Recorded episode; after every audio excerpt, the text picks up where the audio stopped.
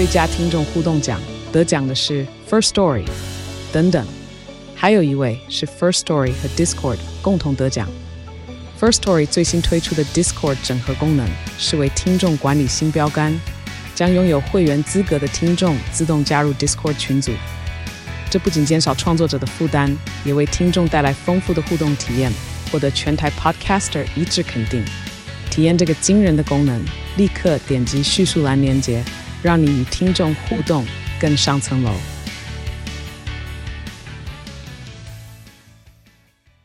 九八新闻台 FM 九八点一财经一路发，我是阮木华哦，在我这一辈的人哦，这个五十岁左右或者以上年纪的人哦，其实买房都是大家追求的一个人生目标了。我就想说，哎，这个一出社会嘛，哈，呃，成家立业要买房，买了房之后呢，哦，要换房，好，为什么？因为可能一开始买的房比较小，好，那生了孩子之后要换大的，好，或者郊区换到市市市区，啊，就是人生。照步走了，好，这个照一步一步，这个人生既定的路线走啊。但我这个年纪的人，大家都这样子哈。呃，可是我现我发现现在年轻人很多都不想买房了啊。很多年轻人想说，哎呀，干嘛买房？背二三十年这个房贷哈，做一辈子的屋奴，太辛苦了啊！我干脆把我的这个薪水的钱拿去花一花啊。那个生活现在目前眼下先顾好就好了，未来再说了啊。未来。不要去想那么多，好，我想现在年轻人很多是这样，因为，呃，毕竟哈，现在的房价跟我当时啊买第一间的房子，那时候房价真的是差距太大了哈。我那第一间房子买在大安区大安公园附近啊，那时候才买了一平二十几万呢啊。你说现在大安公园附近哦，少说都是八十万一百万呢。这我讲的是中古屋啊，哦，这个预售屋可能都要这个两百万起跳了。哦，所以这样的房价，当然年轻人就这个望而却步了嘛，哈。那问题是不买房你也得租房，那你可以看到主计总处它的那个每个月公布的消费者物价指数，哈，其实基本上里面有一个分项，哈，就是说这个房租指数，那个房租指数各位可以看到，它就永远呈现往右上角那条线。如果是股股票的话，真好，永远不会跌的，只有涨，哈。如果是股票，当然就真好，但它这个房租，啊，房租的这个指数啊，一路涨，没有跌过的，哈。那房租这个那么呃辛苦啊，大家在都都会区打拼啊，付那么多的薪这个房租，好，那到最终落到每每一间房，那临老了不是挺可怜的吗？好，所以我们今天要来谈买房也要买自由，好，买房如何买到自由呢？这两者似乎有一点这个鱼与熊掌不可兼得哈，但是呢，却有人写了这本书，哦，是呃陶迪所出的哈，那陶迪是。新形态住居住品牌 San INC 的执行长哈，在我们节目现场，我们今天同样透过直播的方式哈，呃，广播同步进行来访问陶迪。陶迪你好，慕驊哥好，大家好，我是陶迪。好，这个陶迪你也算是呃新形态的这个一代年轻人，对不对？所以你不要说你不要说你是老人了哈，你跟我年纪差很多。那买房也要买到自由，这有一点哈。好像有点矛盾呢，看起来很冲突，对吧？因为很多人看到书名就说，买房不就是背了三十年的房贷吗？怎么会买到自由？对啊，就背了一个壳在那边很重啊。我这本书想要分享的一个观念是说，因为我在我自己从租房到买房的过程里面，我有一个心得，是因为像我之前在上海工作嘛，我二零一六年回到台北，那时候租房子。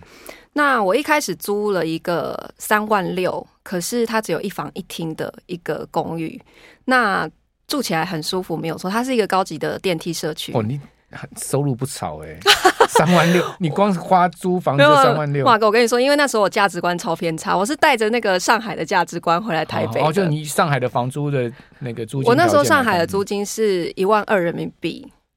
所以六万台币，对，所以我我觉得在台湾，我那时候一开始呃预算是两万五，我觉得便宜，但是一直找不到喜欢的，所以我才一路加到三万六。那三万六，它住起来很舒服，没错。可是其实我当时是失业的状态哦，因为我那时候是裸辞，然后回台湾，那打算要创业，跟呃算是边走边看，我还没有想好我要做什么。那每个来家里的。朋友啊，都说啊，你这边住的好漂亮，怎么样？可是其实我心里是很焦虑的，我就会觉得我每个月就是付三万六给房东，那所以开始一定身边就会有人说，哎、啊，你这样子干不会干脆去买房哦？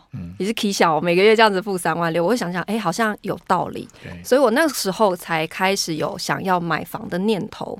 那我后来就用同样的预算、同样的区域去开始找房。嗯，那同样的预算就是说我一样每个月付三万六，可是是从房租变成房贷。嗯，可是我就后来买到的公寓呢，是一个五十年的老公寓。嗯，因为我可负担的就在那个区域，就只能买到这样房子。那这个房子因为它屋况很差，它需要。很多钱再去重新装修，嗯、可是我那时候第一次买房，老 实说我没有想那么多，嗯、然后呃，其实什么也不懂嘛，傻傻的带着钢盔向前冲就对了。对，没错，那时候因为我我看了大概三个多月的时间，其实我也没有说我头期款都已经准备好或什么没有，我只是想说我先开始练习看。结果刚好就是 哦，练习买房，这个是一个很好的概念。练习看房，练习看果果果然是一个新形态的概念。对，我觉得看房是要练习的，就是看多才会，你会对价格比较敏感呐、啊，然后你也会比较知道自己真的要的是什么。对，好，可是我我只是在练功的过程，刚好就中介就报了一个说。五十年的老公寓给你，他说：“哎、欸，这个便宜。”对，可是因为我已经看了三个多月，而且我就是锁定那个区域，所以行情我是了解的。我就觉得，哎、欸，真的是便宜。OK，然后我就决定要把握这个机会。因为第一个是五十年的老公寓嘛，所以原来的、这个、那个时候买四十几年哦，四十几年，所以这个房东大概也觉得自己的房子旧，所以大概也就是比较便宜卖就对。他那时候是屋主缺钱哦，屋主是缺钱，对，缺钱急售的状态。了解。那啊，好利 Q 掉。嘿，算是 Q 丢，因为那个时候我我运气也蛮好的，是二零一七年那个时候算是上一波房市的低点，嗯，然后我觉得根本就没有什么人在看房，哦、对，一六一七那时候真的也很超动，对，是一八超动的，对对对，一八年才开始又慢慢起来的，嗯、可是我当时其实是不知道的，我只是觉得我当时想要买房，好那。总之买了之后呢，我后来在整个装修整理这个房子的过程当中，我就看着这个房子，我就一直在想说，奇怪，人家都说拥有一个房子的那种美好的感觉，我怎么都没有感受到呢？因为那个房子我到现在还在修漏水。啊，是吗？对，因为它整栋楼都在等都根，然后那个漏水是楼上的邻居。漏下来的，那你是要叫楼上邻居修啊？对，然后我上去他家看，他那个漏水的房间就是跟废墟一样，他还在住哦，嗯、可他就两手一摊跟你说：“我等都根啊，我没有钱处理啊。”他就是不想修啊，你可以靠他。我我花。要花很多时间跟精精力嘛，我就不想要这样做啊，就想说好吧，那我就自己从我里面去做处理。嗯，但他就是因为没有办法根治，那我外墙防水也已经我自己整层都已经做完了。我如果硬要做可以啦，就是要做到他楼上去，那我就觉得成本太高，嗯，所以就直接内部去处理。所以啊，怪不得人家要便宜卖，因为漏水漏那么多年了，他也很烦啊。真的蛮多问题，对。然后一般的那个无电梯公寓，不是一楼你至少会有一个铁门吗？嗯嗯嗯，他那栋楼是连铁门都没有，就是开放式的。然后梯间挺好，这个回家喝醉了不用拿钥匙，不用找钥匙。我喜欢这个概念。然后楼梯也是就就是完全没有人要管照顾的状态，就是因为整栋楼大家都不想要管管这个房子了。所以我后来才会觉得说奇怪，为什么我一样每个月我是付三万六，我却没有人家说的那个拥有一个房子美好感觉，我反而觉得从天堂掉到地狱呢？而且你完全没有想到要呃什么自呃自备款的还款的这种压力，对不对？呃，我是有，因为我借我本来就是借二十年房贷，你可能一开始是宽限期啊，嗯，先缴利息不用缴本金，可是两年后、三年后你就要本利摊还啊，对对对，没错，你可能都没有想到那个问题，对不对？呃，我三万六是有抓到说就是已经本利摊还，哦，有抓到本利摊，但问题是你买房子要一笔头期款啊。对啊，尤其是中古屋的话，至少你可能跟银行至少只能也借到七成八成吧。对，所以破烂房的话，大概借不到八成了。对，我决定要买之后，我才开始去凑钱的，后来才买下来。所以，但是我最后还是没有住进这个房子，原因就是因为我后来终于觉悟了，就是说，如果我只是想要解决我的居住问题，或是说我想要降低我每个月房租的压力，买房它不会解决这件事情啊。买房绝对不是一个对的解决方案，因为买房压力还是在啊。对，因为你同样的区域买房，绝对是比租房你每个月的负担是更重，它不可能是更便宜。你要更便宜，除非是你买到更偏、更远或更小的地方去嘛。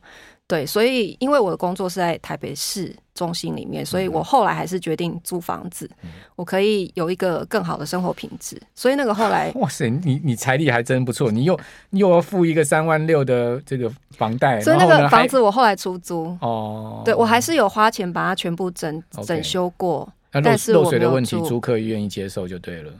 我不会让他们在住的期间漏水，我还是有处理，只是说他可能几年之内我还要再去做小修缮这样子，就不断的要去修缮，就对对对，这也是一个成本嘛。对，那所以我才会觉得说，为什么说买房也买自由？是我后来就觉得说，买房这件事情的心态，我把它调整成说，我是为了自产，因为你说买那个房子虽然老旧，我要修它，可是我会后悔吗？其实我不会后悔，因为。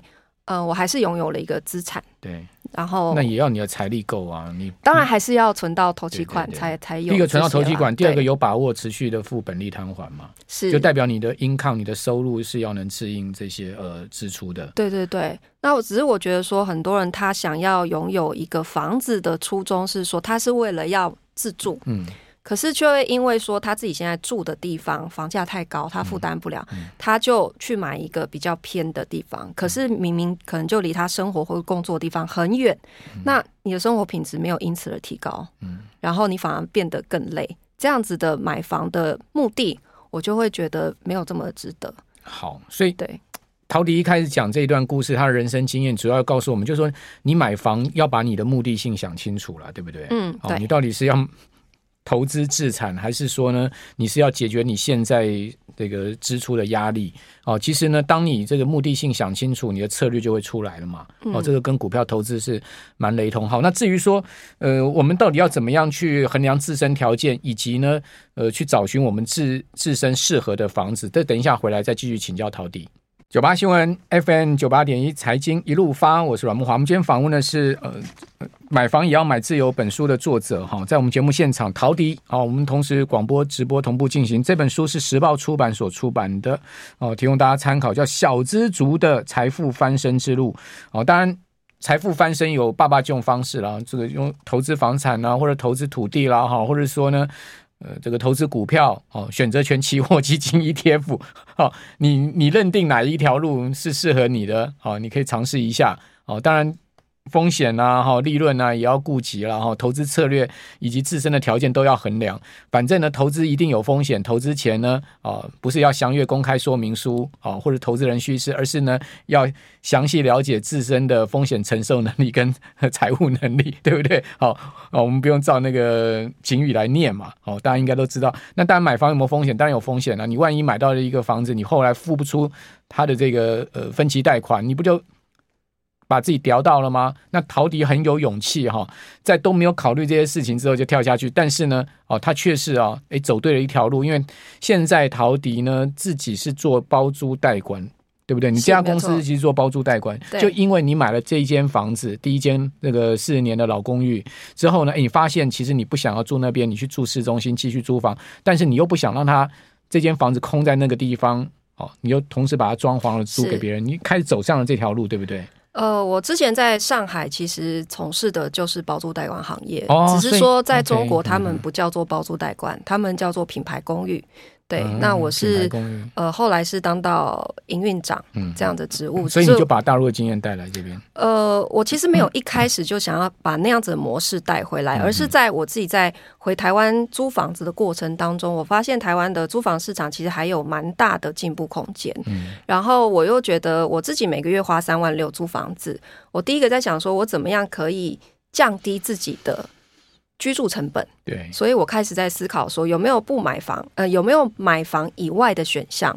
我不买房的方式是不是也有机会可以降低我自己的每个月的租金的成本？所以我才开始想，诶，我可不可以把以前我们在上海做包租的模式带回来台湾实验看看？嗯，所以才开始一步一步从自己一个人去改造房子。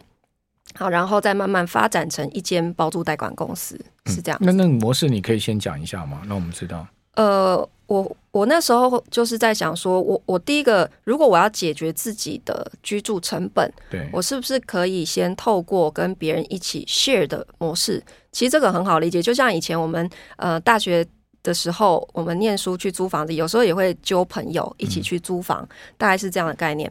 但是，呃，你如果找朋友合租，常常会发生一个情况，就是其实每个人的呃时间不一定能够配合，嗯、不一定刚好因为转换工作或者怎么样，他就一定可以跟你继续住在一起。没错，你就要常常去解决说，哎，这个人又要搬走要干嘛？然后你的租金会租约要一直转换的问题。嗯、所以我当时就在想说。我们现在的租金不停的在一直往上涨的情况之下，那如果我有一个人他是先承租了一整层，他来负担这一整层租金，可是我利用空间重新规划的方式，用房间分租，我是不是可以让每一个人让用租一个房间租金价格，可是他一样可以享有一整层像家庭式公寓这样子的一个居住空间？因为有一个很好的管理模式了。对，因为传统的雅房或者是传统的套房。他们呃，大部分给租客的一个居住体验都是说，你看传统雅房都是你可能要跟房东住在一起，嗯，而且你不太会想要去使用他们的公共空间，甚至厨房、洗衣机你要去用，像我以前都这样啊，就跟房东住就很拍 C，，好，或者是传统的套房，你不会有明火的厨房，他不给你瓦斯炉的，因为套房大部分都是给电磁炉，你也没有很舒服的客厅，你就是窝在一个很小的空间里面，所以。为什么星巴克那么多人啊？对啊，因为很多人就是蜗蜗居，我怎么可能每天窝在那里？我都疯了，所以我白天一定出去，在外面找星巴克，找什么地方在那边。打电脑或者干嘛，花手机啊？对，日本也是一样啊。就是反而因为自己居住的地方，他觉得空间不舒适嘛，才会变成是这样。啊、所以我后来我们在做包租的形式，就是我一定是维持他原来住家的正常格局，okay, 嗯、然后而且非常重视他们享有一个很大的客厅跟餐厅，哦这个、就是公共空间一定要让他。保持呃保留下来，那房客的素质啊，包括性质也要你也要过滤嘛，对，你要把他们配对嘛，就是、对不对？没错，我们要非常严格的租客筛选，对，不然的话迟早晚会出问题的。就是等于是我们代替了房东来做这一些比较麻烦的一些管理的事情，这样一些人性的事情，一些这个是枝枝节节细节的问题。对对对，然后你就从中赚一个二房东的钱，这样。我们就是赚管理财。好了，对，我们不要讲二房东，就是管理财，对。是。好，所以你现在你自己的公司有三四十间这样代管的一个呃公寓一层的包租的，对。OK，那那那真的也发展的蛮快速的。没有啊，其实已经发展六七年，我都一直都小小的，哦、也也很好了。因为你太多，你可能成本，你管理的成本也很高啊。呃，因为每一间公寓，其实我们投入的资金都是最少最少三十万起跳，嗯、然后你要重新装潢。然后现在其实我在设计跟装修的部分也一直在往上推升，所以现在都是破百破百万哇，在帮屋主装修了。哇，破百万、哦！对，所以一定要有够长的租约啦，这是前提。屋主一打打十年、二十年的租约啦，不然的话就划不来啊、呃。对，一般都要到十年啦。我们因为我们的投入的资金才有办法去核算回来嘛。我我如果是屋主的话，我这个房子是要等都更的，或者说我这个房子是呃投资了，其实我也没差啦。嗯，对，其实真的有很多老房子是就不想自己管啊，管房客很烦呢、欸。对，对啊，真的是马桶坏了，他也半夜抠你，嗯、叫你去修马桶。对对对对，你有点空。好，所以这些事情都你来干了，就对了，就交给我们吧。那你这本书上有讲到说中古屋的一个交易陷阱是什么？中古屋的交易陷阱是我自己在几次呃，就是。买房子的过程当中，特别是第一次啦，因为我第一次那时候就傻傻的拱大嘛，我当时就是头期款也是决定要买了之后去硬凑出来的这样，然后很惊险的是说，呃，因为我在买完之后呢，我才发现说，就是那个房子我当时签的那个约其实不是非常的正规，嗯，因为那个时候是屋主欠债，然后把房子抵押给。中介公司啊，那个中介公司其实就是兼做呃叫做债权协商公司的，讲好听债权协商，讲白话就是讨债公司啦。讲更严重就就有一点差到就对了。对，我后来才知道说，其实卖家就是中介公司 OK 的老板，所以他基本上是一个抵押的抵押中方呃这个呃欠债抵押的对，然后中间还有一个很惊险的插曲，就是说嗯。他在卖给我之前，事实上那个房子已经卖掉了，他已经有一个买家，可是不知道为什么那个买家放弃了，他违约，嗯、好，然后但是他们已经完税了，只是还没有过户。那刚好因为他们讨债公司就是想要赶快拿现金，然后他们不想要再去办那个退税的流程，我又刚好出现了，所以他们就决定把那个直接合约转让给我，就变成我签的是一个债权的让渡书。不是一个正式的房产交易合约，有够复杂的啦，是不是？我第一次真的很傻，啊、然后呃，所以后来我超广大的，然后那个时候后来把这个资料送去银行那边，因为我当时想说，我买的是低于市场行情价，所以贷款不可能有问题，对不对？嗯嗯嗯、中介也信誓旦旦跟我说不会出报，嗯。嗯、结果送进银行，送三家全部拒贷。不是说条件很差而已，是直接拒贷哎。银银行看到这种合约，他当然 我真的睡睡不着。那时候当时我不知道为什么，后来后来我才说，哎、欸，你你这样子不行啊，你要去帮我问出来到底为什么？我要知道为什么。他侧面打听才知道，其实是因为这个合约签的有问题。一定的啊，我要是银行贷款的人，我也不贷给你啊。那后来你是怎么贷到款？后来就是呃辗转透过就是财务，因为当时我另一半，我当时。